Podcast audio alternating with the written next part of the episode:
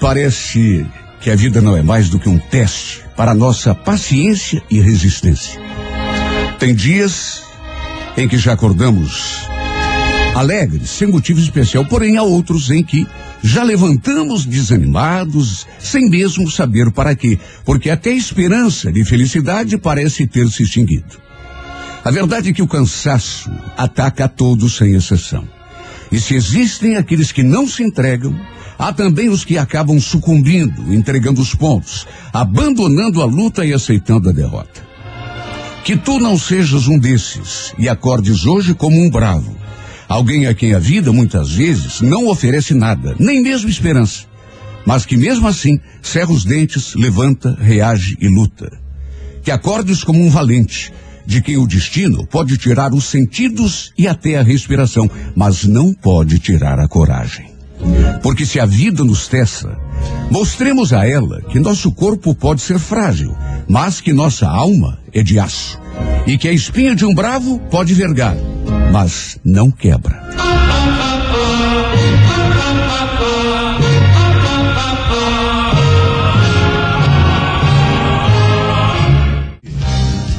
Agora são oito e dez, em seguidinha, romance no ar, a sessão, a música da minha vida. Então, 18 de agosto, falei que é Dia da Revolução Cultural, do Estagiário e Dia Mundial da Libertação Humana. Uhum. Olha, a pessoa que nasce no dia 18 de agosto costuma destacar-se por sua simpatia e sinceridade. Tem magnetismo pessoal e nunca passa desapercebido em qualquer ambiente. Quando bem orientada, é capaz de superar todos os obstáculos e conseguir sucesso em qualquer tentativa. Porque mesmo nos momentos difíceis, a sorte parece ficar do seu lado até no último instante. Sempre acaba dando a volta por cima. É um pouco vaidosa, orgulhosa, embora nem sempre admita. Gosta de divertir-se bem, de estar cercada de coisas bonitas e ambientes elegantes. No entanto, não é snob, mesmo quando se encontra em situação superior, porque se adapta a qualquer ambiente e sabe conviver com toda espécie de pessoas. No amor, a pessoa do dia 18 de agosto chama atenção mesmo quando não é especialmente bonita, mas perde muito da sua força quando se apaixona. Também nasceram no dia 18 de agosto. Quem que é que é?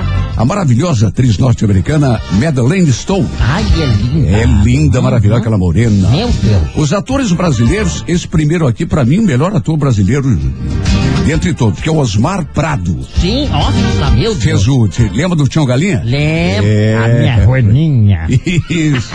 Osmar Prado e também o Ricardo Tosi, esse Sim. da Jovem Guarda, né? Lógico. Os norte-americanos, olha só, tem astro, rapaz. Robert Redford. Sim, o Indiana Jones. Isso. Edward Norton. Não, Indiana Jones é ah, o não, desculpe. Harrison Ford. Harrison, Harrison Ford. o Robert Redford é da velha guarda também, mas... Isso. E é louro também. O Edward Norton, que já fez, inclusive, o... O Homem-Aranha. E aqui no Rio de Janeiro ele fez. Ah, né? é verdade. É, aquele magrelinho. E o já falecido astro daquele filme que ficou na memória de todo mundo que assistiu, Ghost. Do ah, outro lado da vida, puxa. o cantor e ator já falecido, infelizmente, Patrick Swayze. Eu sou muito parecido com ele. Igualzinho, igualzinho. Diga. Cabelo louro, Isso. os olhos azuis. O físico, o físico atlético. Isso mesmo. É, inclusive, perigo de, de, de, de, alguém te ver aí na, na rua 15. Olha, o Patrick Swayze renasceu. O anjo da guarda das pessoas que nascem no dia 18 de agosto Qual é? é Lela Hell. Lela Hell. Lela Hell. Para você que hoje completa mais um ano de vida, um grande abraço, parabéns e feliz aniversário.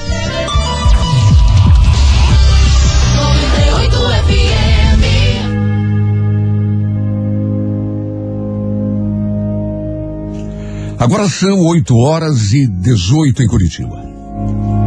Manhã de terça-feira, uma terça-feira que já amanheceu linda, maravilhosa para todos nós.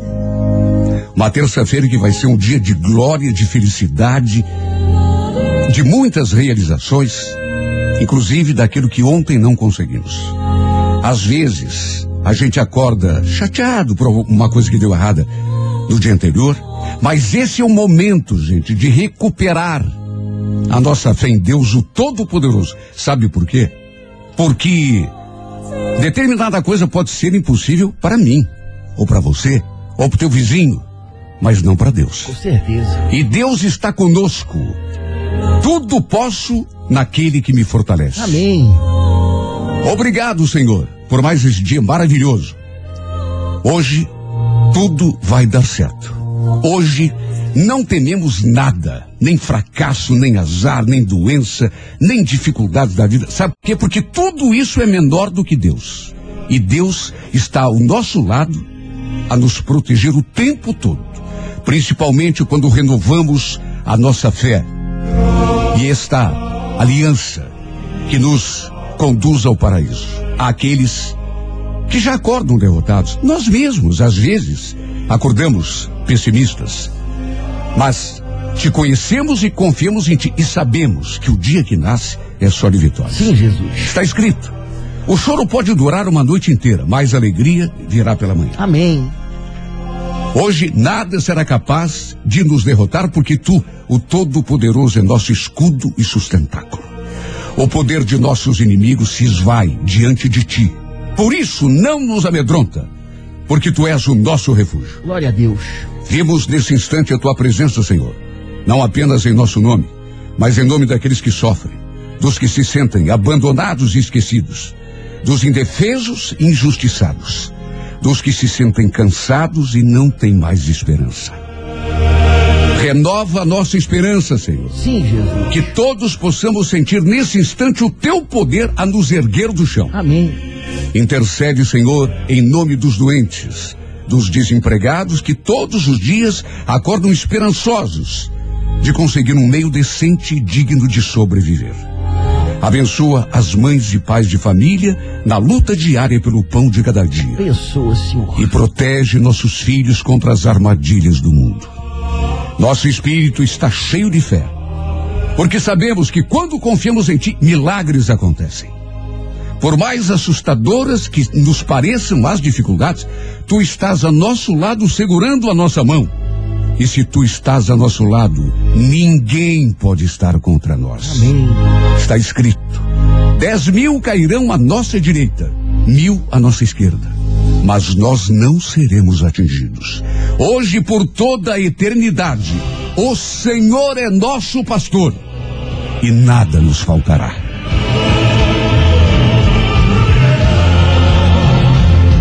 Abençoa o nosso dia, Senhor.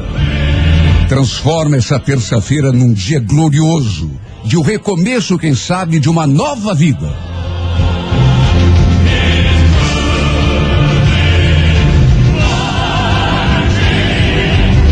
Daqui a pouquinho, oito e meia da manhã, tem a primeira edição da Música da Minha Vida.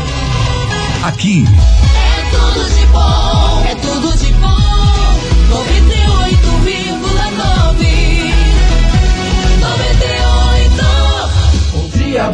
dia, bom dia, bom dia. bom dia. Com o Renato Gaúcho.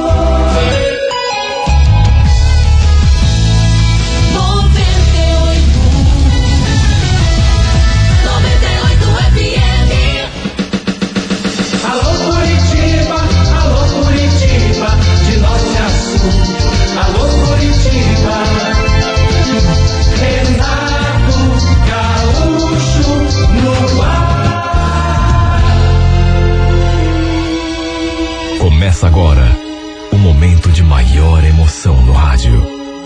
98 FM apresenta A Música da Minha Vida com Renato Gaúcho. Quando eu estou aqui, eu vivo esse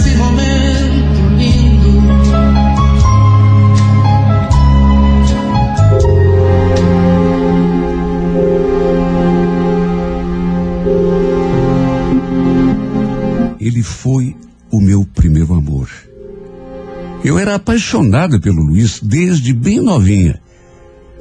Até que seus pais acabaram se mudando ali do bairro onde a gente morava. Tão logo eu completei 15 anos.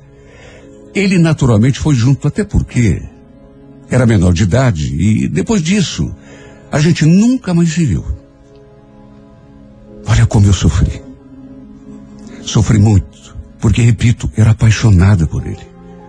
embora ninguém soubesse, ele muito menos.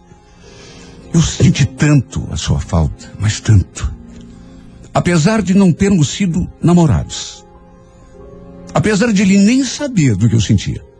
Nunca aconteceu nada entre nós. Nem mesmo um simples beijo no rosto. No dia em que fizeram a mudança, eu acompanhei tudo dali do muro da minha casa. Com os olhos cheios de lágrimas. Olha só, eu sei a vontade que eu tive de ir até lá, pelo menos me despedir. Só que não tive coragem.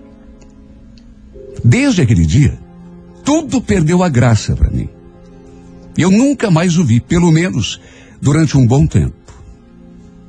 Os meses passaram, os anos, até que perto de eu completar 21 anos, eis que o destino me preparou aquela surpresa. Lembro que eu estava no centro. Era intervalo de almoço. E no caminho de volta para a empresa, eu acabei dando de cara com ele, exatamente ele.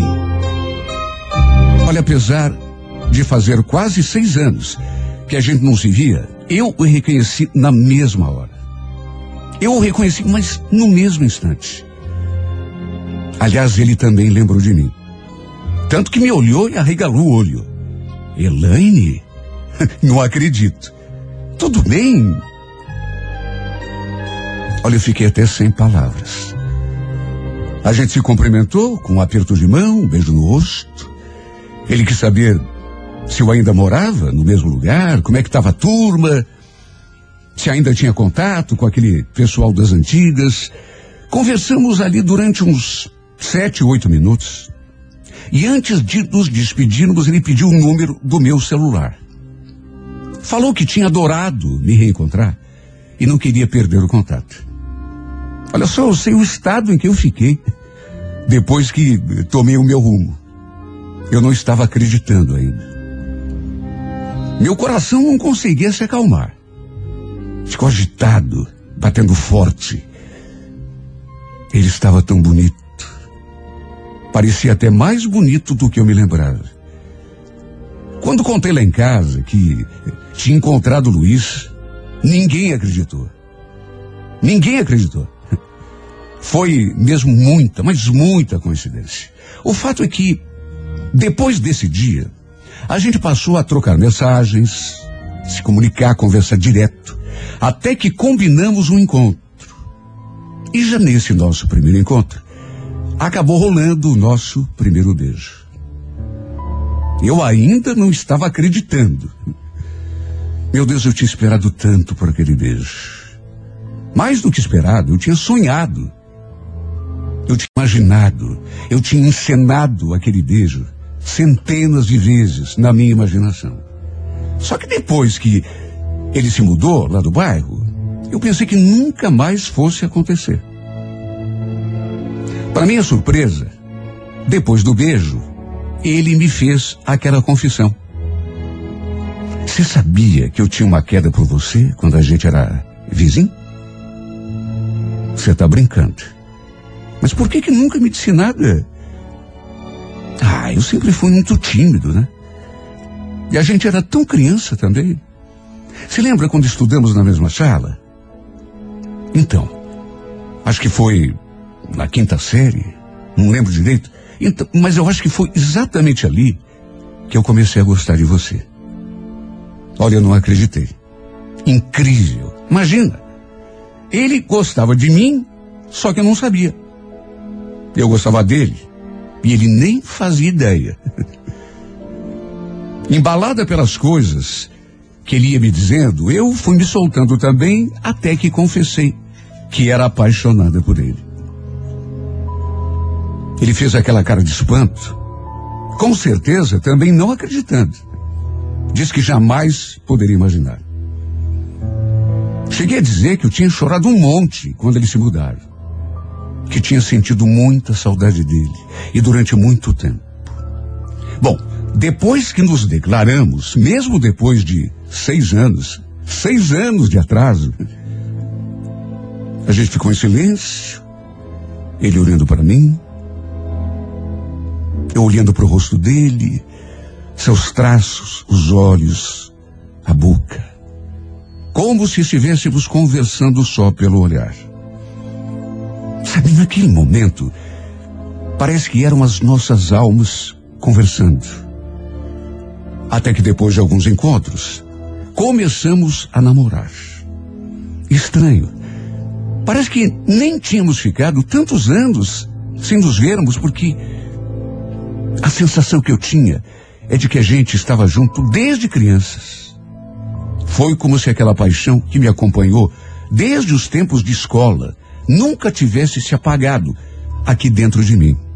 Estava talvez um tanto adormecida, mas bastou a gente ver para que ela renascesse. Olha, eu nunca acreditei em destino. Só que, desde que topei com o Luiz aquele dia no centro, mudei o meu jeito de pensar. Porque só podia ser o destino. Nosso reencontro só podia ser coisa de Deus. Sabe, em casa, todo mundo ficou eufórico quando eu contei que estávamos namorando. Inclusive, marcamos um almoço com a família. Nossas mães também ficaram felizes por se reencontrarem. E tudo ia se encaminhando.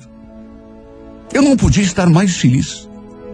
Imagine tanto tempo apaixonado. Depois daquele aquele espaço de quase seis anos, cheguei a pensar que a gente nunca mais se encontraria na vida. E, no entanto, não só nos encontramos, como estávamos namorando. Com sonhos de casar, inclusive. O Luiz também adiantou a notícia para toda a família dele quando eu descobri que estava grávida. Bom, se antes o, o, nosso sonho e até os nossos planos já estavam todos nessa direção do casamento, imagine agora. Aliás, todo mundo ficou feliz. E por conta daquela gravidez até certo ponto inesperada, acabamos apressando um pouco os nossos planos. O Luiz acabou alugando uma casinha ali perto de onde ele morava. Ele tinha um amigo, o Adilson, e o pai desse seu amigo tinha uma casa nos fundos do terreno que estava para alugar. E assim que eu entrei, no quarto mês de gravidez, a gente já estava morando junto. Imagine a minha alegria, a minha felicidade. Minha vida tinha sido um marasmo durante tanto tempo. Não acontecia nada de emocionante, de interessante. E de repente começou a acontecer tudo. Uma coisa atrás da outra. Tantas horas. Tantos dias e anos. Repito, de uma vida tão sem graça. E agora tinha horas que eu não acreditava que aquilo tudo estivesse acontecendo comigo. Parecia um sonho. Só que parece que, às vezes, Deus traça um caminho tão diferente daquele que a gente imaginou às vezes tortuoso. Quando a nossa vida é toda sonho.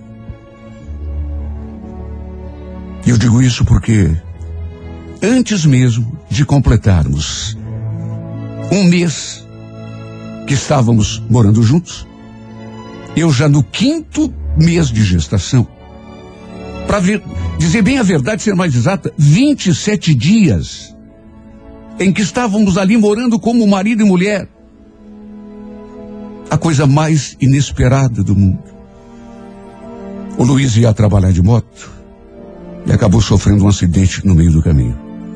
Eu estava trabalhando quando me deram a notícia. E quando perguntei como ele estava, se estava tudo bem, se ele não tinha se machucado, perdi os sentidos quando jogaram a bomba. Infelizmente, ele não resistiu.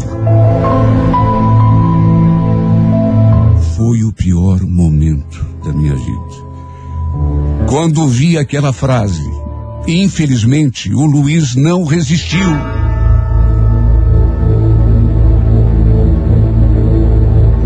Precisaram me levar ao pronto-socorro para ser medicada. 27 dias que estávamos morando ali naquela casa como marido e mulher.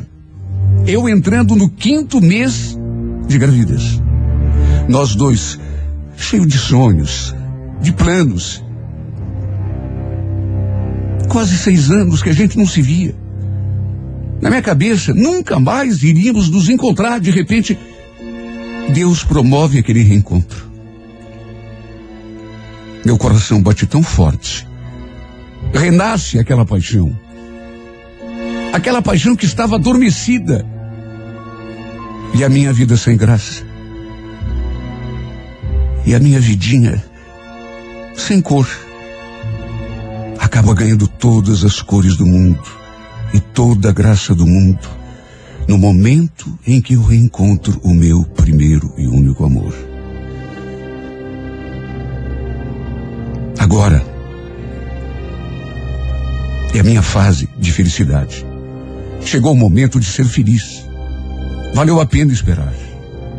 Valeu a pena passar tantos anos pensando que nada de interessante, de, de iria acontecer nessa minha vidinha tão sem graça quando de repente acontece tudo. Meu primeiro e único amor. Alguns meses de felicidade. E de repente, a notícia. O Luiz não resistiu. 27 dias de uma vida que eu imaginava fosse ser eterna.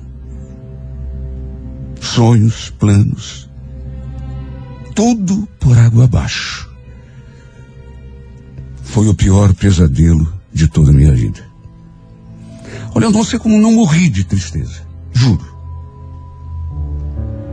Minha mãe queria que eu voltasse a morar lá com ela, porque tinha medo que eu acabasse fazendo até um, uma bobagem, porque eu entrei numa depressão tão profunda.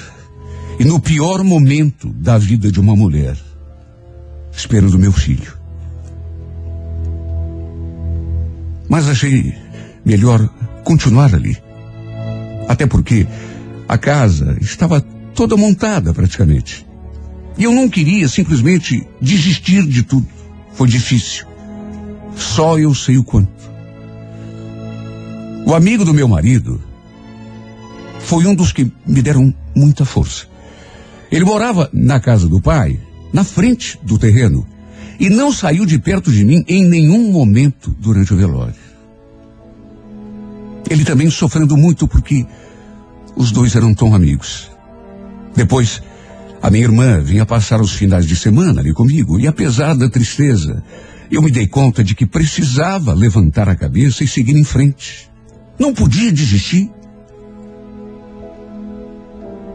Eu tinha aquele fruto do nosso efêmero amor, com o coraçãozinho pulsando dentro do meu ventre. Eu precisava ser forte, se não por mim, pelo menos por aquela criaturinha que brevemente daria luz. Não apenas o amigo do Luiz, mas toda a família dele também me deu muita força. Para se ter uma ideia, o dono da casa onde eu morava, o pai do Adilson, acabou até baixando o valor do aluguel. Todos eles gostavam muito de mim. Estavam tristes com o que tinha acontecido. Foi uma desgraça para todos nós. Um sábado, o Adilson passou a tarde toda ali conversando comigo. Ele sempre fez questão de deixar claro que eu, que eu podia contar com ele para o que precisasse, inclusive para me levar até o médico.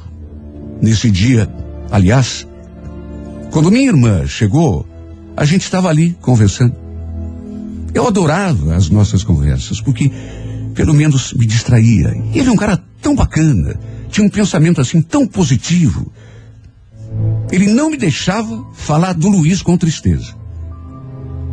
Dizia que isso não ia fazer bem, nem para mim, nem para o filho que eu esperava que nessas alturas eu já sabia, não era exatamente um filho, mas uma filha, uma menina. Ele vivia dizendo que eu ia pensar apenas nos momentos bons que tínhamos passado juntos. E acima de tudo, na filha que eu estava esperando. A verdade é que aos poucos a gente foi se aproximando. Sua companhia me fazia tão bem. Sabe aquele amigo que não te deixa desanimar? Era assim que eu me sentia em relação a ele. Porque eu sabia que podia contar com Adilson. Um dia, no entanto, minha irmã falou: Ô, Maná, esse cara aí tá com alguma intenção com você. Não sai daqui da tua casa? Sempre que eu chego, vocês dois estão aí conversando? Capaz, Elisa. Meu Deus, que absurdo. Ele é só meu amigo. Será? Olha, Elaine. Sei não, viu? Eu vejo o jeito como ele te olha. Eu acho que ele tá afim de você. Aliás, é um rapaz bem bonito, né? É, bonito é, mas tem nada a ver isso que você tá falando, viu? Eu acabei de perder meu marido, Elisa. Você esqueceu? Tô grávida, tô triste. Nem é hora de pensar nesse tipo de assunto. E era verdade. Eu não tinha cabeça para nada. Nem vontade de pensar em mais nada. Era só o que me faltava. Minha irmã pensar que pudesse estar acontecendo alguma coisa entre mim e o Adilson, que na verdade era só meu amigo, como era do meu marido. Sendo que fazia tão pouco tempo que. E de mais a mais, o Adilson também era amigo do Luiz. Os meses foram passando. Minha amizade com ele foi ficando cada vez mais firme. Aliás, também me tornei muito amiga da mãe dele, que era uma pessoa tão bacana também. Às vezes, eu nem fazia almoço ali em casa, final de semana. Ela me convidava para almoçar lá com eles. Eu ficava sem jeito de recusar. E era tão bom porque toda a família me dava tanto ânimo. Até que um dia, eu já entrando no oitavo mês de gestação, Adilson apareceu ali em casa, a gente começou a conversar, como sempre fazia, e de repente ele. Eu senti assim uma mudança no ar. Ele ficou sério, ficou em silêncio, olhando para minha barriga, até que perguntou: Você já pensou como vai ser a tua vida depois que essa que essa criança nascer? Como vai ser a minha vida? Ah, mais ou menos, né? Eu acho que vai mudar muito porque primeiro filho, né? E no meu caso ainda, uma menininha, eu vou ter que aprender bastante coisa. Sim, mas eu, eu tô, eu tô me referindo assim à tua vida depois que a tua filha nascer. Ah, Dilson, não tem muito o que pensar, né? Vou ter que, que ser forte, lutar, aprender a ser mãe. Sabe que eu sempre sonhei em ser pai? Sempre fiquei imaginando como seria a minha vida se eu tivesse um filho. De repente ele começou a falar daquele sonho, daquela fantasia. Fazia aquela expressão assim, de quem estava viajando nos pensamentos. Eu fiquei olhando para ele, sabe? Achei aquele tão bonito, porque eu sei que as mulheres sonham ser mãe. Mas um homem, eh, mesmo que tenha a, aquele plano de um dia, não é uma coisa assim tão. E ele não. Ele realmente viajava naquela fantasia. Até que pelas tantas, olhou assim para mim e falou uma coisa que me deixou sem saber o que pensar. Olha, se você quiser, eu posso te ajudar a cuidar da tua filha, Helene. Aliás, eu posso cuidar de vocês duas. Cuidar de nós. Hum, como assim? O que, é que você está querendo dizer? Você ainda não percebeu, Helene? Que eu estou gostando de você? Não sei o que você fez comigo, mas você despertou uma coisa tão boa aqui dentro de mim. Eu penso em você o tempo todo. Tá, Adilson, mas. Não, não. Deixa eu falar. Faz tempo que eu quero falar e não tenho coragem. Agora que eu comecei. Eu penso em você o dia todo. E penso também nessa tua filha, que tá para nascer. Sabe, eu me preocupo com você. Se você deixar, se você me desse uma oportunidade, eu cuidaria de vocês duas, como se eu fosse o pai da tua filha. Mas Adilson, do que que você está falando? Faz pouco tempo que eu perdi meu marido, você era amigo dele. Eu acho que essa conversa não é adequada. Eu, como que não é adequada? Me desculpe, eu sei que você perdeu o Luiz não faz muito tempo. Não tive intenção de te ofender. Só estou abrindo meu coração. Eu gosto de você de verdade. Não estou querendo me aproveitar. Se você deixar, eu cuido de vocês duas. Quero vocês duas para serem a minha família. Não precisa me responder agora. Pensa. Olha, aquilo mexeu tanto comigo. Eu não estava esperando aquela aquela verdadeira declaração de amor.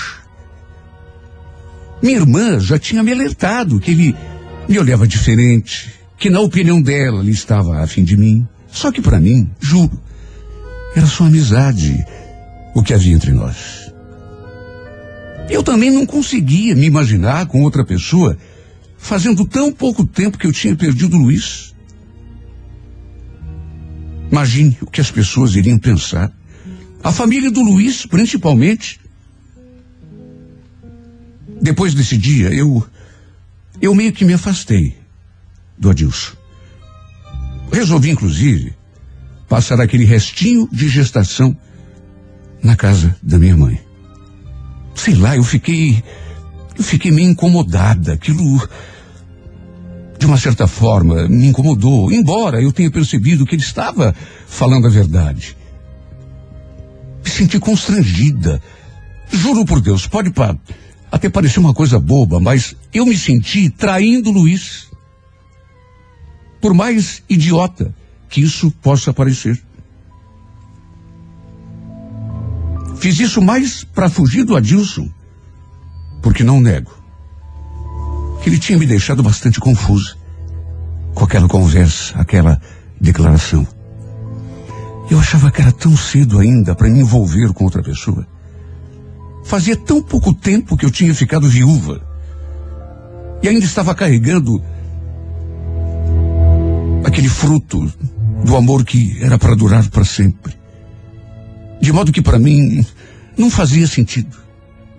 No entanto, mesmo lá na casa da minha mãe, do meu pai, eu vivia com Adilson no pensamento. Lembrando das coisas que ele tinha falado, daquela nossa conversa. Às vezes, ele ligava para saber como estava, se não estava precisando de alguma coisa. E também dizia que estava sentindo demais a minha falta. Tô com tanta saudade de você que você nem imagina. Até que chegou o dia do parto. Minha filhinha nasceu e foi sem dúvida o dia mais feliz da minha vida.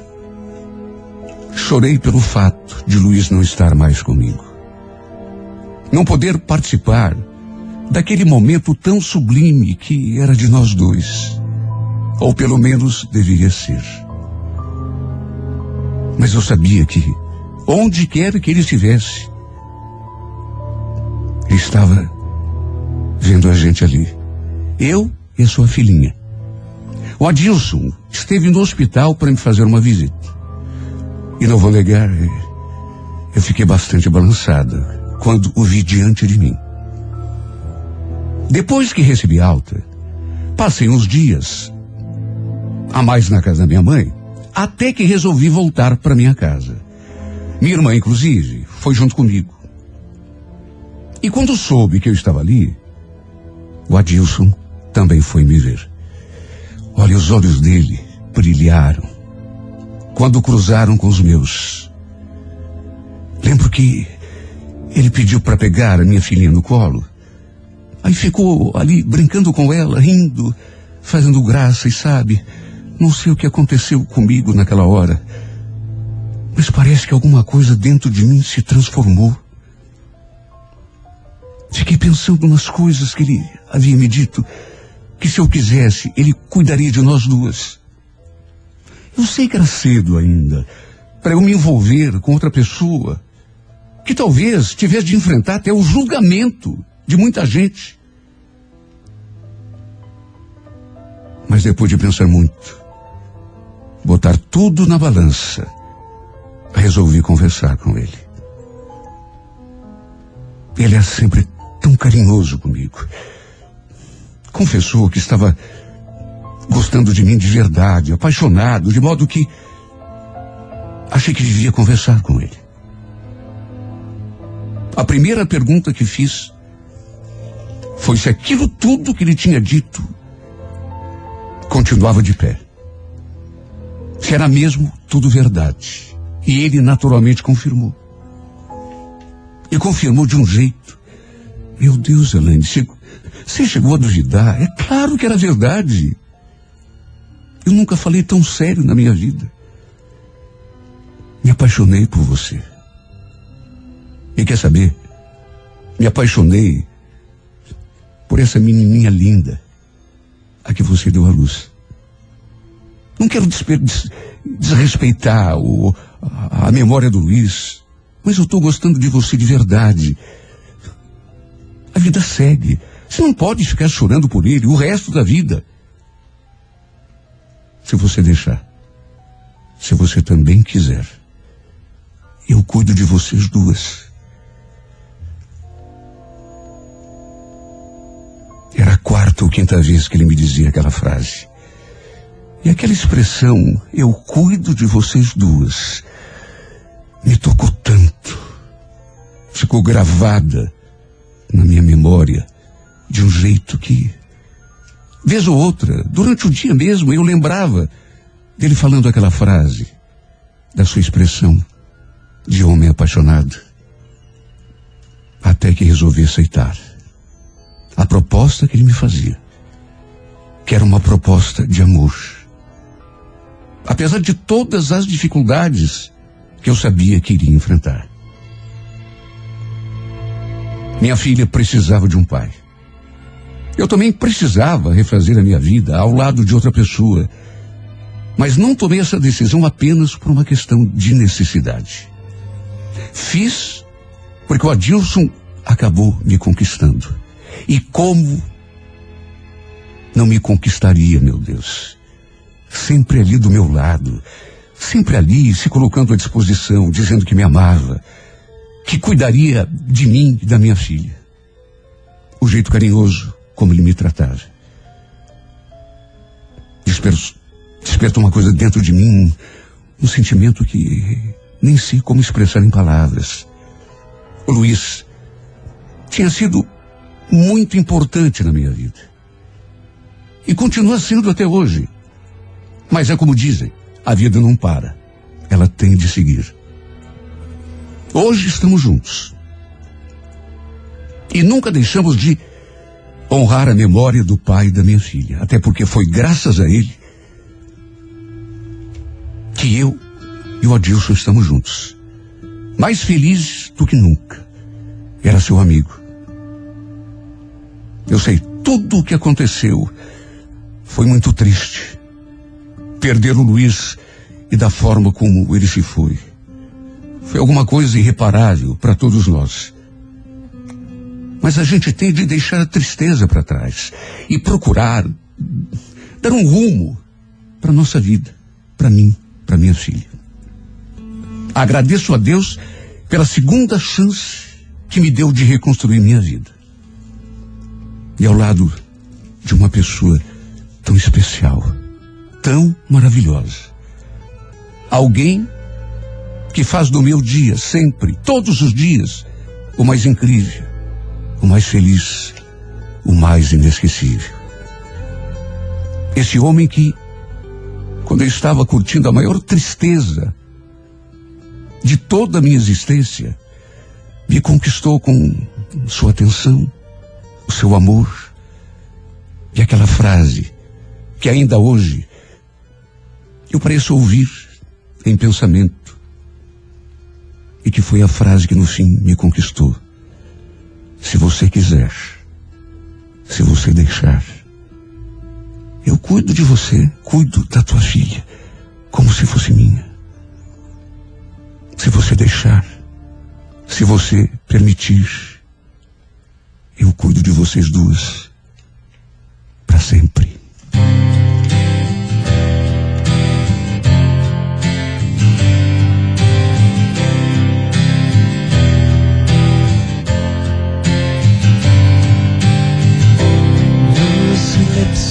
Ships. I'm getting to grips with what you said. No, it's not in my head. I can't awaken the dead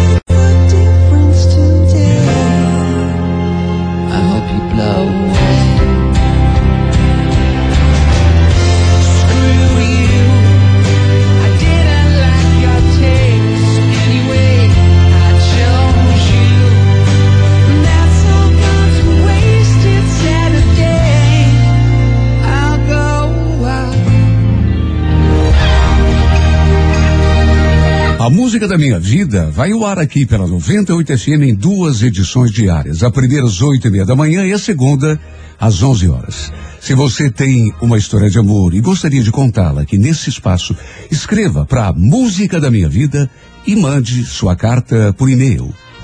Renato Gaúcho, arroba renatogaúcho.com.br, sempre com um telefone para contato com a produção.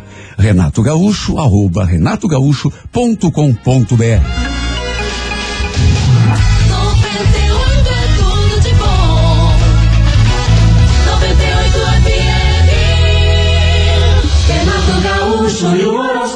dia. Alô, você do signo de Áries. Ariano, Ariana, mantenha a atenção voltada é, para aquilo que verdadeiramente tem importância, influência para a tua felicidade. Viu? Às vezes, as dificuldades são tantas que a gente acaba meio que perdendo o fio da meada, né? Se distanciando do que realmente representa a nossa alegria de viver. No romance, mostrar segurança será importante, mas procure não oprimir nem pressionar ninguém na tentativa de mostrar autoridade. Viu, Ariano? Corebege, número 23, hora quatro e meia da tarde. Alô, Toro, bom dia, Taurina, Taurino. Lembre-se de que ter errado ou fracassado numa determinada tentativa não significa que vai ser sempre assim. Não deixe maus resultados te traumatizarem a ponto de te tornar inseguro em relação ao teu presente, viu, Toro? A gente erra, mas chega uma hora que acerta, né? No romance, não permita que o sentimento que tem por uma pessoa te faça perder de vista o que é sensato. Coreia Laranja, número de sorte, o 04, hora dez e meia da manhã. Alô, gêmeos, bom dia. Geminiana, geminiano, duas coisas podem atrapalhar um bocadinho dessa fase. Se deixar perturbar pelos outros e não dar sequência àquilo que você começou. No primeiro caso, já está mais do que na hora de você ignorar pessoas sem importância. O que quem sabe da tua vida, nego, é você, né? E, e quanto à falta de persistência, é um problema meio crônico do geminiano, né? Se você fosse sempre até o fim das tuas iniciativas, só não conseguiria da vida o que não quisesse. No romance, gêmeos, desça do pedestal. Aprenda a demonstrar interesse também e pare de empinar o narizinho, viu, gêmeos? A Cure Prata, número 59, hora favorável, oito e meia da noite. Horóscopo do dia. Alô, Câncer, bom dia. Câncer, domine aquela velha mania de se achar incapaz de realizar determinada coisa, de se considerar inferior a não sei quem, que é uma coisa que a gente faz, né, de vez em quando. Fica se rebaixando à toa, né? É coisa mais idiota do mundo que a gente faz, né? É, se comparando com o outro e julgando que o outro é mais capaz. Conversa fiada. No romance, não desfaça de si, nem tenha medo de competição se for o caso. Viu, Câncer? Core Verde, número 03, hora favorável, duas da tarde. Alô, Leão, bom dia. Leonino, Leonina, embora sem desprezar o que tem na mão, não se contente com situações inferiores à tua capacidade de conquista, né? No romance, especialmente a partir de agora, procure manter a postura, sempre, mas evite o, o- o excesso de orgulho, que é o outro lado, né? A cor é dourada, número 53, hora onze e meia da manhã. Virgem, bom dia. Defina tuas prioridades, Virgem. Um dos principais motivos eh, da gente às vezes não conseguir realizar o que pretendia é justamente dar atenção a muita coisa ao mesmo tempo. Pergunte a si mesmo o que é realmente importante eu realizar agora, eu conquistar. Aí, eh, eh, dependendo da prioridade, você deixa todo o resto de lado e concentra energia em cima da, daquilo que é realmente importante para a tua vida, para o teu progresso. Né? No romance, não procure problemas e dificuldades. Simplifique a vida para ser mais feliz. A cor vermelha, número 87, hora sete e meia da noite. Renato Gaúcho e o horóscopo do dia. Alô, você de Libra, Libra, seriedade no trabalho, viu? Você só se torna uma peça importante do ponto de vista da tua ocupação quando o teu desempenho faz a diferença. Não realize as coisas de forma desinteressada, simplesmente por fazer. Né? No romance, procure não demonstrar nem fraqueza, nem indecisão diante de uma pessoa. Cor azul, número 24, horas 5 da tarde. Alô, escorpião. Olha, se existe uma coisa na qual você deve apostar agora, é tua capacidade de trabalho e iniciativa. É bem verdade que nem tudo são flores, né? As dificuldades existem. Talvez você não dispõe de toda a ajuda que gostaria, mas de uma forma ou de outra, escorpião, tua garra é que vai acabar fazendo a diferença no final. No romance, procure não ser tão rigoroso, nem tão teimoso em relação ao outro. Coro Violeta, número 39, hora dez e meia da manhã. Alô, alô, Sagitário. Perceba, Sagitário, que nem sempre as pessoas se comportam com a lealdade e a decência que a gente gostaria. Fazer o quê, né? Não permita, portanto, que a tua boa fé te induza de forma ingênua por acreditar que todo mundo é gente boa, né? Infelizmente, nem todo mundo é gente boa. No romance, não lamente porque não vale a pena. As coisas boas só chegam para quem sabe diferenciá-la das ruins e aprende a separar o joio do trigo. Corevinho, número 26, hora oito e meia da noite. Renato Gaúcho e o horóscopo do dia. Ah, o amor. Capricórnio, bom dia. Não leve muito a sério nada, sobretudo críticas ou manifestações de hostilidade.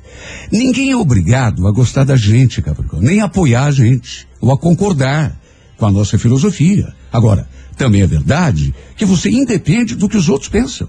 E a melhor e política que a gente pode seguir, embora seja mais difícil, é não dar bola para crítica e para comentários que não tem a ver. Né? No romance, não esqueça de que as pessoas necessitam se sentir queridas e amadas. Talvez esteja aí o segredo para um relacionamento melhorar. A Corê Salmão, número 55, horas seis e meia da tarde. Alô, Aquário, bom dia. Aquariana, Aquariana, não fique esperando por inspiração para tomar uma iniciativa mais enérgica em relação ao teu avanço. A gente tem que perseguir a inspiração, Aquário. Ir atrás das oportunidades, em vez de ficar de braço cruzado, esperando que a inspiração nasça do nada, né? No romance, faça, se for o caso, mas assuma. Não fuja da raia. Core Marrom Café, número 91, hora onze e meia da manhã. Alô, Peixes, bom dia. Olha, Pisciano, não se mostre vulnerável, nem a pessoas, nem a acontecimentos. Demonstrar fragilidade aumenta a coragem do inimigo e as dificuldades também. Manter uma postura de vencedor né? É um incentivo para a tua autoconfiança e, acima de tudo, um aviso a quem porventura tem intenção de te atrapalhar, né? Em relação àquilo que você quer. No romance, valorize a tua companhia. Antes só que mal acompanhado. Se ditado é mais velho que andar para frente, mas continua sendo verdadeiro. Core Bordeaux, número 46, hora favorável, nove da noite. Bom dia! Bom dia! Show da manhã 98. 98.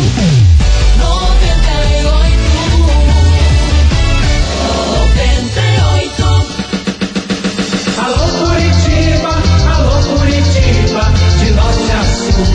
Alô Curitiba. Renato Gaúcho no ar. Começa agora o momento de maior emoção no rádio. 98 FM apresenta A Música da Minha Vida com Renato Gaúcho. Quando eu estou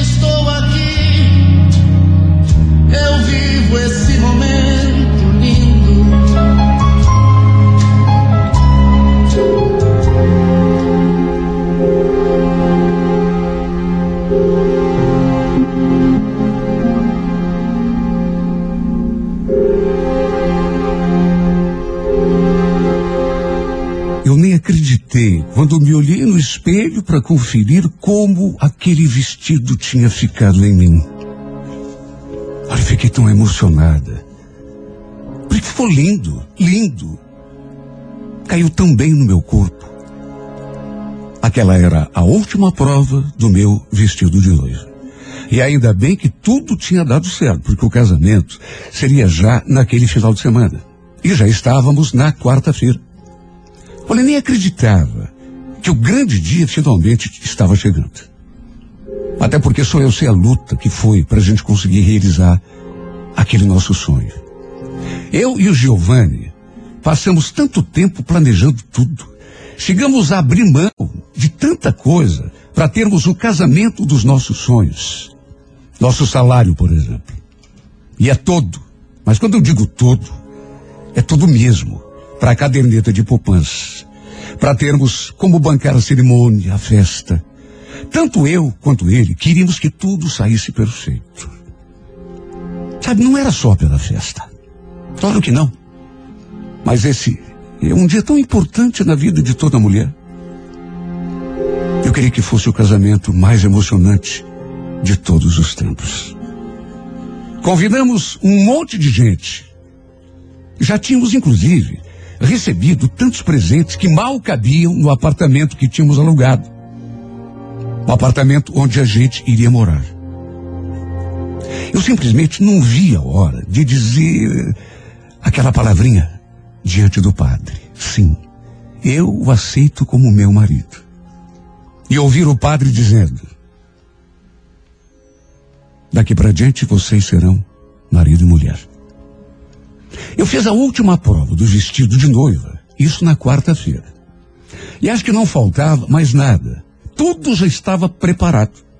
Agora era só esperar chegar o sábado para comemorar. Já estávamos juntos há oito anos. Repito, só nós dois sabíamos tudo o que tínhamos passado para chegar àquele momento tão sonhado. Ele era o amor da minha vida, disso eu não tinha dúvida. E era seu lado que eu queria passar o último dos meus dias. E tinha certeza de que ele também sentia a mesma coisa por mim. Meu Deus, aquela semana tinha sido tão corrida para nós dois. Quer dizer, eu e o Giovanni estávamos nos desdobrando em dez para darmos conta de tudo, mas graças a Deus tudo estava dando certo. Até que na sexta-feira, véspera do casamento, eu despertei de manhã com aquela gritaria dentro de casa. Coisa mais esquisita do mundo. Aquela discussão horrível. Meu pai e minha mãe. Eu senti até um gelo na espinha quando, dali do quarto, escutei a minha mãe falando aquilo. Você não tem vergonha na cara, Ezequiel. Você não pode ter um pingo de vergonha nessa tua cara. O que vocês fizeram não tem perdão. Depois a voz do meu pai, como se defendendo. Calma, Lúcia. Também não é assim. A gente não fez nada. Você é muito cara de pau. Então não eram vocês naquela porcaria de vídeo? Seu safado, seu mentiroso. Você quer saber, Ezequiel? Suma da minha frente. Suma da minha frente, senão eu, eu não respondo por mim. Fiquei paralisada ali, quietinha, só escutando. Tentando ouvir mais alguma coisa e entender o que estaria acontecendo. Meu pai e minha mãe nunca tinham discutido daquele jeito. Eles dis discutiam até, brigavam de vez em quando, como qualquer casal. Mas nunca levantaram tanto a voz. E nunca minha mãe tinha sido tão dura com ele. Dava para sentir que a minha mãe estava muito, muito nervosa. Parecia chorando. Por isso, pelas tantas, eu fui ver o que estava acontecendo.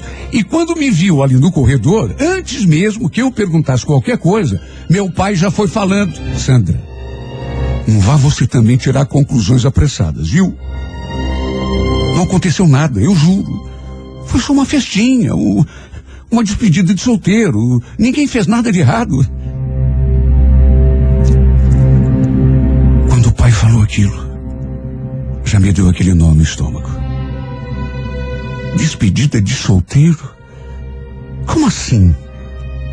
O que, que tinha acontecido afinal?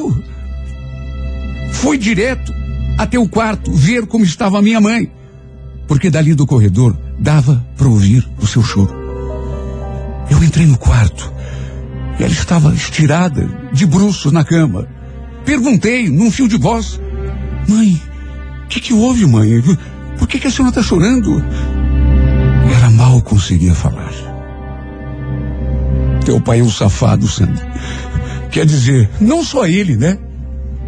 O Reinaldo, o Giovanni, o César, todo mundo. Eu escutei o nome do meu noivo. Eu já tive aquele sobressalto. O que, que aconteceu, mãe? O que, que eles fizeram? Só que em vez de falar, ela pegou o celular na mão para me mostrar um vídeo. Era um vídeo que uma amiga dela tinha enviado pelo WhatsApp. Detalhe: quem tinha feito aquele vídeo tinha sido o marido dessa sua amiga, amiga da minha mãe. Ela tinha achado no celular do marido e mandou para minha mãe. Olha, eu quase caí dura quando comecei a assistir a aquela sem vergonhice. Parecia mais um vídeo pornográfico do que qualquer outra coisa. Dava para ouvir aquele som alto, vozes, risos. Parecia que o filme tinha sido gravado no quarto de alguma boate. E de repente quem aparece na gravação? Meu pai, meu noivo, o amigo do meu noivo, um amigo do meu pai, sem contar a pessoa que estava gravando, naturalmente. Pareciam todos bêbados. Sabe, todos eles sem camisa. E como se fosse pouco. Duas mulheres seminuas em cena, só de calcinha e sutiã. Eu não vou entrar em detalhes. Até porque sinto vergonha, constrangimento só de lembrar. Mas a verdade é que fiquei chocada com aquilo que vi. Agora dava para entender por que, que a minha mãe estava tão revoltada, chorando, falando daquele jeito com meu pai. Até porque me senti do mesmo modo em relação ao meu noivo. Olha, foi a maior baixaria que eu vi naquele maldito vídeo. A maior sem vergonhice. Numa das cenas, apareceu Giovanni dançando com uma daquelas mulheres. Que, repito, estavam praticamente nuas. Os dois se agarrando. Ela se esfregando nele e, e nos outros caras, inclusive no meu pai. Eu só sabia olhar para aquele e me perguntar: que palhaçada é essa, meu Deus? Se eu não tivesse visto com os meus olhos, juro que não acreditaria. O vídeo terminava de repente, de modo que não dava para saber o que tinha acontecido dali para diante. Eu não tinha visto nenhuma cena de sexo real, pelo menos não explícita. Mas vamos convir. Nem precisava. O que eu tinha visto já bastava. Não sei como não caí dura ali naquele chão. Minha mãe repetiu que a pessoa que tinha mandado aquele vídeo era sua amiga, mulher do homem que tinha feito a filmagem. Ela tinha achado o vídeo no celular do marido e resolveu mandar para minha mãe para ela também ficar sabendo do que tinha acontecido. Olha, eu fiquei tão louca da vida. Eu fiquei tão por conta, eu fiquei tão revoltada. Eu não consigo explicitar em palavras tudo o que eu senti. Era uma mistura de revolta, de nojo. Minha vontade era de ir até a casa do Giovanni e pegá-lo pelo pescoço. Minha mãe não parava de chorar. Eu só não tinha começado a chorar ainda, porque ainda não tinha caído completamente a minha ficha. De repente, entrou meu pai pela porta do quarto com aquela cara de cachorro, tentando explicar o inexplicável. Falou que tinha sido apenas uma, uma festinha, uma despedida de solteiro do Giovanni, que tinham ido a um bar de um conhecido deles, que tinha sido o dono do bar, quem chamou aquelas meninas, mas que não tinha acontecido nada demais. Ninguém tinha feito nada de errado. Quanto mais meu pai falava, mais ele parecia se complicar. Sabe, à medida que eu, que eu fui assimilando o que tinha visto, foi me batendo uma revolta. Foi me batendo uma indignação. Uma raiva do Giovanni. Como, meu Deus, ele podia ter feito aquilo comigo? E o meu pai? Como? Como podia ter feito aquilo com a minha mãe? Dois safados. Olha, eu fiquei cega. Não sei nem como consegui chegar à casa do meu noivo. E ele já devia estar sabendo de tudo. Meu pai já devia ter ligado para ele, no mínimo, e contado que a casa tinha caído. Que já estávamos sabendo da festinha que eles tinham feito. Tanto que foi me receber no portão. Calma, Sandra, vamos conversar. Eu, eu posso te explicar.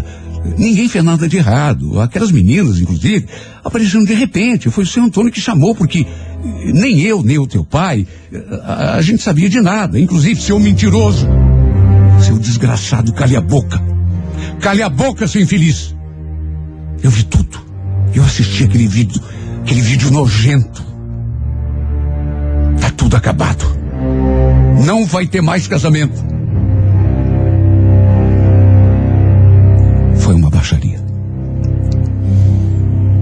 tão fora de mim que nem me importei com o showzinho que estava proporcionando ali na frente da casa dele.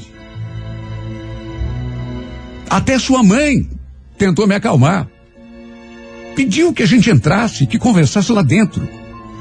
Mas eu estava tão revoltada. Eu estava tão fora de mim. Eu estava com tanta raiva, com tanto ódio. Que simplesmente falei tudo o que passou pela cabeça. Depois saí andando ali pelo bairro sem rumo. Acabei buscando consolo no colo de uma amiga. Contei a ela tudo o que tinha acontecido. E ela, naturalmente, também ficou indignada. Que pessoa com vergonha na cara não ficaria? A verdade é que fiquei com a cabeça tão fora do prumo que tomei a decisão. Não iria mais me casar. Se ele tinha tido a coragem de fazer aquilo antes do casamento, imagine depois. Eu acho que o que mais me machucou foi que meu pai participou daquela sacanagem, daquela palhaçada. Como é que ele podia ter tido coragem de me, se juntar ao meu noivo com quem eu ia me casar no dia seguinte para fazer aquilo comigo? Meu Deus, meu noivo e meu pai, comigo e com a minha mãe. O que eles tinham feito não tinha perdão. Não tinha. Liguei para minha mãe, falei que ficaria ali com a minha amiga, que não iria mais me casar. E ela ainda, sob o efeito da raiva, acabou concordando comigo. Quer dizer, se não concordou, pelo menos não disse nada em contrário. Eu estava tão decidida. Sabe, quando a raiva não te deixa raciocinar. Eu só vi aquelas cenas na minha frente. Todos sem camisa. Inclusive meu pai e meu noivo. Sem camisa. Dançando com aquelas mulheres, aquelas diabas. Elas se esfregando neles, inclusive no meu pai. Olha, não tinha perdão. Não tinha perdão, pelo menos naquele instante.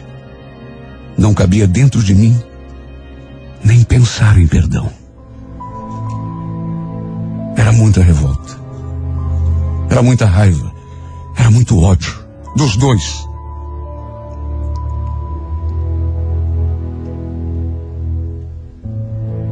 Como tudo aconteceu na véspera, eu arrasada, perdida, do jeito que me senti, simplesmente joguei tudo pro alto e decidi que não me casaria. O Giovanni ainda tentou um monte conversar comigo. Fiquei sabendo disso depois, mas não conseguiu me achar. Até porque eu pedi para minha mãe, pelo amor de Deus, mãe. Tô aqui na casa da minha amiga, mas não conto para ninguém, muito menos para aquele cachorro. Alguns convidados que não sabiam o que tinha acontecido também apareceram na igreja. Enfim, todo mundo ficou de queixo caído, porque não haveria mais casamento. A história, naturalmente, se espalhou. Ficou todo mundo surpreso, porque eu chorei tanto, tanto. Chorei até secar por dentro. No sábado, por exemplo, depois que anoiteceu, me senti ainda pior, porque naquele horário já era para eu estar casada. Era para eu estar me divertindo na festa com o meu marido e os convidados. Sabe, tanta coisa aconteceu naquele sábado. Tanta gente veio atrás de mim. Mas não veio ao caso contar. Porque a parte mais importante aconteceu depois das 11 horas da noite. Resolvi voltar para casa. Já quando faltavam 15 para as 11, minha amiga não queria me deixar sozinha. Inclusive se ofereceu para ir comigo até minha casa. Mas eu falei que não. Precisava também ficar, conversar comigo mesmo, botar os meus pensamentos em ordem. Se é que isso era possível. Saí caminhando de cabeça baixa, atravessando as ruas, sem olhar para o lado. Parecia que eu queria ser atropelado. Quem sabe fosse até melhor. Porque assim pelo menos acabaria com aquele sofrimento de uma só vez. Só que em vez de ir para casa, desviei o caminho. Resolvi passar em frente à igreja onde aconteceria o meu casamento. Eu fiquei ali olhando a igreja, com o rosto banhado em lágrimas, o coração despedaçado. Meu Deus, aquela noite tinha tudo para ser a melhor noite de toda a minha vida. E no fim acabou se tornando uma praga. O meu martírio, o dia do meu sofrimento, da minha desilusão. De repente, eu ali olhando para a igreja, alheia tudo ao meu redor. Escutei, escutei alguém eh, pronunciando o meu nome. Sandra. Eu tinha certeza de que iria te encontrar aqui. Vamos conversar, por favor. Deixa pelo menos eu. Eu explicar o que aconteceu. Antes mesmo de virar o rosto, eu já sabia quem era. Como não reconheceria a voz daquele que naquele instante deveria ser meu marido? Se o casamento tivesse se consumado. Ele olhou assim para mim e eu percebi que ele também estava com os olhos vermelhos, devia ter chorado. Estava com a expressão de quem havia acabado de enterrar um ente querido. E antes mesmo que eu respondesse, ou dissesse qualquer coisa, esse homem caiu de joelhos na minha frente e se agarrou assim em mim. Sandra, por favor, me perdoa por tudo que é mais sagrado. Eu sei que eu errei. Eu sei que eu agi feito um idiota, um estúpido. Mas pelo amor de Deus, me perdoa. Se você não me perdoar, eu sou capaz de morrer. Ele começou a falar e, e a pedir perdão uma vez atrás da outra. Eu estava até constrangida porque, meu Deus, ele estava se humilhando. Reconheceu que tinha agido errado. Ficou pedindo mais uma chance. Eu estava tão sem forças que não conseguia mover um músculo. Naquelas alturas, eu não sabia nem como reagir, o que fazer. Na minha cabeça eu só tinha uma certeza de que ainda o amava. Mas não sabia o que fazer, o que dizer. Foi então que eu me virei assim, novamente na direção da igreja. E avistei aquela imagem luminosa caminhando em minha direção. Se fosse a imagem do próprio Cristo. Ao mesmo tempo em que aquelas palavras surgiam na minha cabeça, como se fosse a voz de Jesus. Como se estivesse conversando comigo. Quem dentre vós não tiver pecado, que atire a primeira pedra. Trecho da Bíblia surgiu tão forte na minha mente, como se, repito, fosse o próprio Cristo me falando.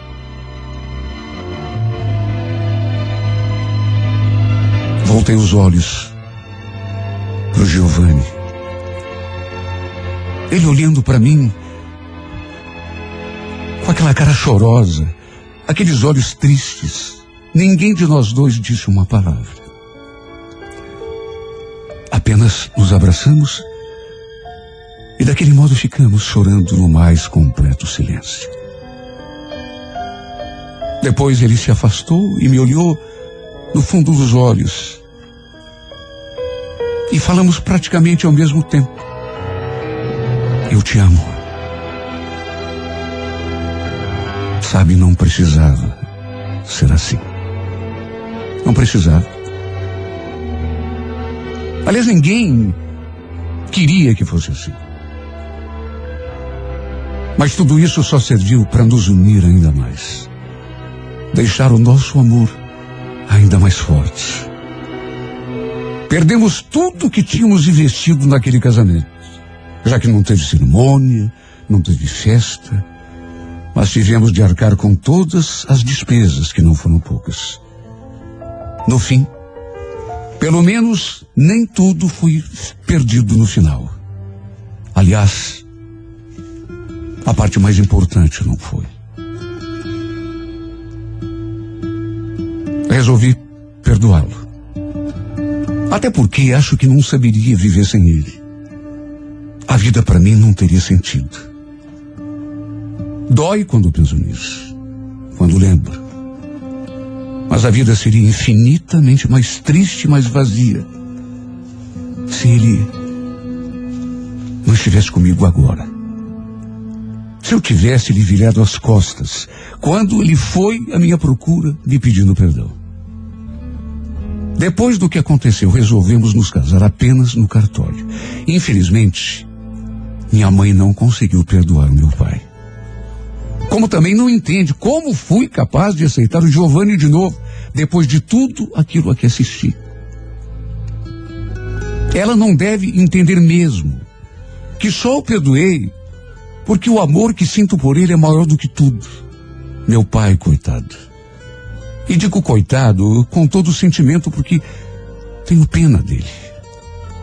Apesar da raiva que me deu naquele dia.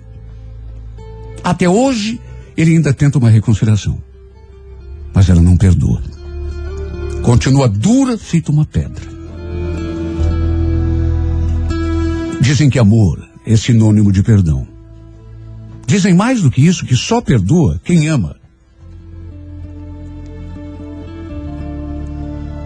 Eu acredito que as pessoas se arrependem de verdade. Tanto que dia após dia, meu marido tem me provado o quanto se arrependeu. Talvez ele não me tratasse com tanto carinho e tanta atenção se nada disso tivesse acontecido. Repito, não era para ter acontecido, não precisava acontecer. Mas já que aconteceu, o melhor que temos a fazer é tirar alguma lição. E a lição que aprendi, Giovanni, é que todos nós merecemos uma segunda chance, principalmente quando existe amor. Mas acredite, foi Cristo que nos salvou. Eu tenho certeza absoluta disso. Quando você se atirou aos meus pés, pedindo perdão, ao mesmo tempo em que ouvi aquelas palavras na minha cabeça, quem dentre vós não tiver pecado que atire a primeira pedra. Só te peço uma coisa. Nunca mais me magoe. Porque meu coração é capaz de aguentar tudo, menos outra decepção. Foi difícil catar os pedaços depois de tudo aquilo que houve, depois daquilo que você me fez passar. E eu temo que se acontecer de novo, eu sinceramente não vou ter forças para aguentar.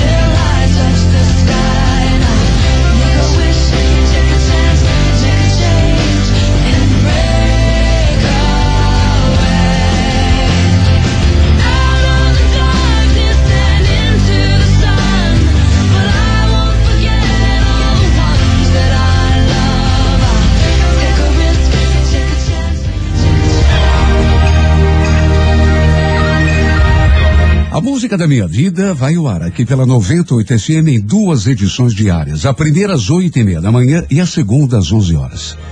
Se você tem uma história e gostaria de contá-la aqui nesse espaço, escreva para Música da Minha Vida com o telefone para contato com a produção e envie sua carta, sua história para renatogaúcho, arroba renatogaúcho.com.br.